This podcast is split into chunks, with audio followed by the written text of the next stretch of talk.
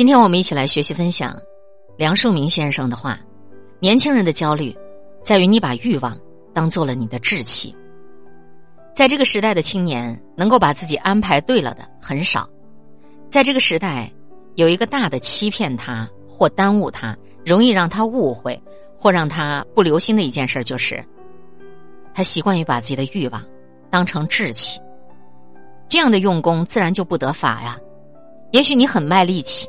因为背后存在这样一个贪欲的心，你就不能不如此。可是他这样卖力气却很不自然，很苦，而且难以长进。虽然有时候也会起一个大的反动，觉得我这样是干什么呢？生活会完全不干，也许勉强干。但是当自己勉强自己的时候，读书做事就都很难的入定了，就没有办法全副精神放在事情上，甚至啊。会自己搪塞敷衍自己。越是聪明的人，越容易有欲望；越是不知道应该在哪个地方就割下来那颗心。心实在是应该搁在当下的，可是聪明的人老是割不下当下，老往远处去跑，烦躁，静不下来。所以没有志气的固然不用说，就是自以为有志气的，往往不是志气，而是欲望。仿佛他期望自己能够有所成就，要成功成什么的样子，这样不很好吗？无可奈何在这里，常常藏着不合适的地方，自己不知道，自己越不宽松越不能耐，这个病啊就越大。所以以前的人讲学习啊，志气欲望之变很严，你必须不是从自己躯壳动念，而这个念头真切，这才是真志气。张衡渠先生非常反对欲望，为民胞物欲之心时刻不能离的。自西洋风气进来，反对欲望的话没人讲，也不似从前那么严格。殊不知，正是在这些地方，是自己在骗自己，自己在害自己呀。一九二四年，随着梁漱溟到山东办学，很多人在一块有过一个合影。梁漱溟先生有过这样的一段话：大家来到此地，都是抱有求学研究之志的。但是我恳切的告诉大家说，单是求知识没有用处，除非你赶紧注意自己的欠缺，调理自己才行。你要回头看自己，从自己的心思，从自己的心情上求其健全，这才算是真正的在做学问。在这里能够有一点，才算是真进步。我们调理自己要注意我们的心思和心情这两个方面。心思方面最要紧的就是。我们要条理清楚，凡说一句话，或写一段文字，或做一篇文章，总要使他清楚明白。一篇东西得要让他有总有分，对一个问题也要能够仔细的分辨。如果说缺乏条理，你就是增添再多的知识也是没用的，因为知识它是需要用条理来驾驭的。等到心思啊，他的清楚有条理。这个是跟你的心情也有关系的，在一个人心情不平顺的时候，他的心思也不会清楚的。所以说，调理心情那是最最根本的。对待我们的心情，我们应该注意两点：第一点是松懈，第二点是散乱。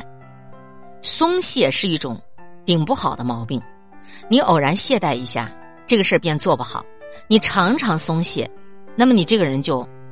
没有一毫用处了，社会上也不会有人去搭理你了。在写日记的时候，苟且潦草、敷衍对付，都是从松懈而来。日记写的短那不要紧，最好的你不要苟存这个、这个、这个侥幸的心理。一有这个心理了，你就字不成字，画不成画，文不成文了。苟且随便，都是从你的散泄心理来，干什么事情都不成不像。这就玩完了。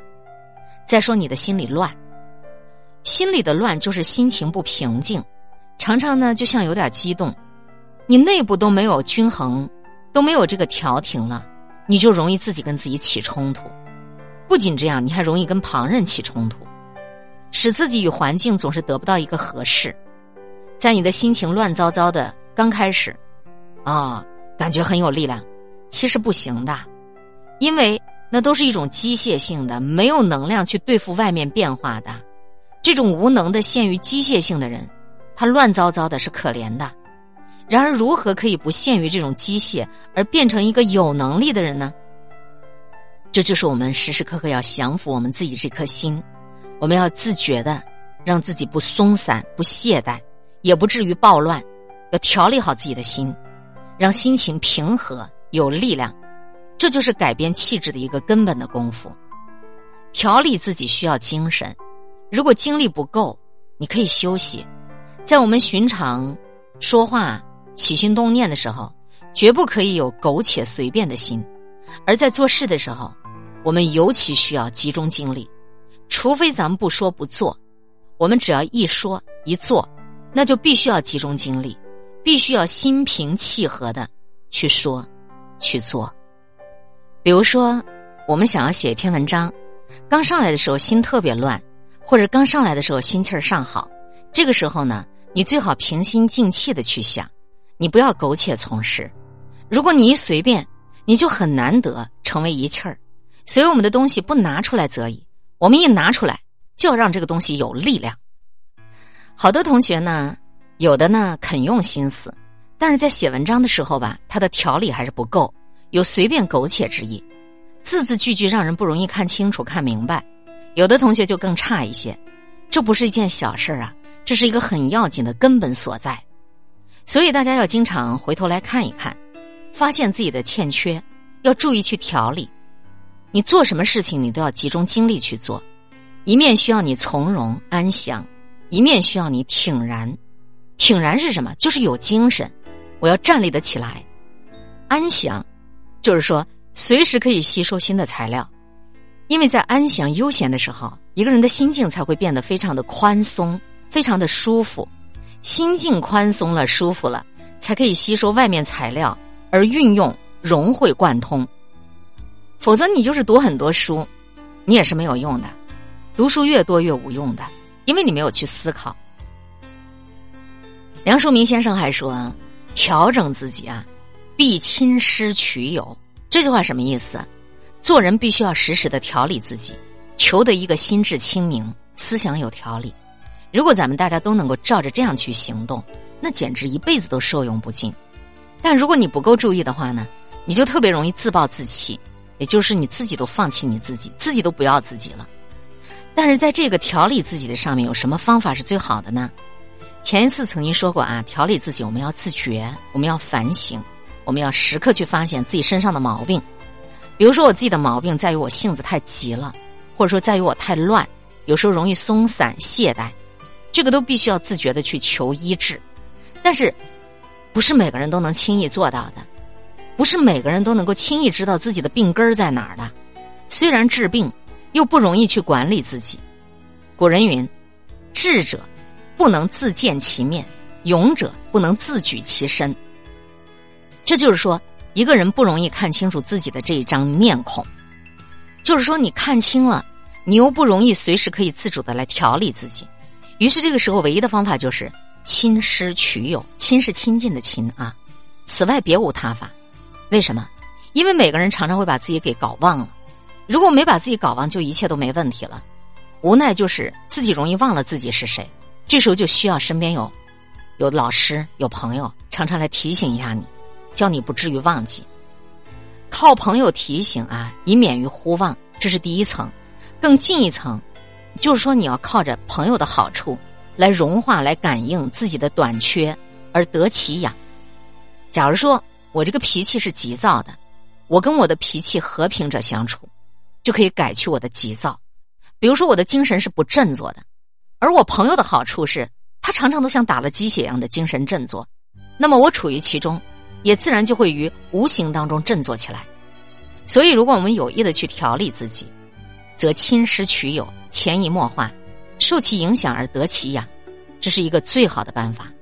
我们说的啊，再广泛一些，如果你要想调理自己，你就得找一个好的环境。什么是好的环境？就是说你的朋友团体，你身边聚拢的这些人，你要有跟你一样有真志趣的朋友。你身边好的朋友多了。你自然就是向上走了。如果跟你在一块儿人是不好的，那就很危险了。不知不觉，你就会日趋于下流。再有啊，朋友彼此帮忙的时候，所应该注意的就是以同情为根本，以了解为前提。我们对于朋友，如果是爱护他的，自然就要留意他的毛病、他的短处，而顶要紧的，还是要对于他的毛病短处，必须有一种原谅的意思。我们指点他的毛病短处的时候，应当是出一个好的感情，应当是一个领导他、帮助他的意思，是要给他以调理，不是说只给他一个刺激就算完了。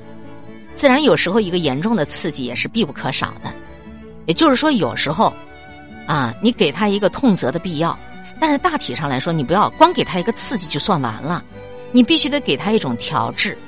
如果你爱惜他的意思不够，那你的说话就不会产生效力的。这是梁漱溟先生他的一番生活感悟。年轻人的焦虑啊，在于你把欲望当做了志气。这样一个一辈子都做学问的人，对于生活的感悟，虽然我们不能够亲近他。但是我们亲近他的思想，便仿若是亲近了他。今天会遇见什么人，会发生什么事，都有各种意想不到的可能性。分享传播有力量的文字，亲近感受真善美的观点和态度。空中和你相互勉励，保持微笑、淡定、从容的好心态。祝福有缘分在这里遇见的你，身体好，心情好。我是海林，欢迎来听，一切刚刚好。本节目。由喜马拉雅独家播出，欢迎订阅个人微信公众号“海林”和一切刚刚好。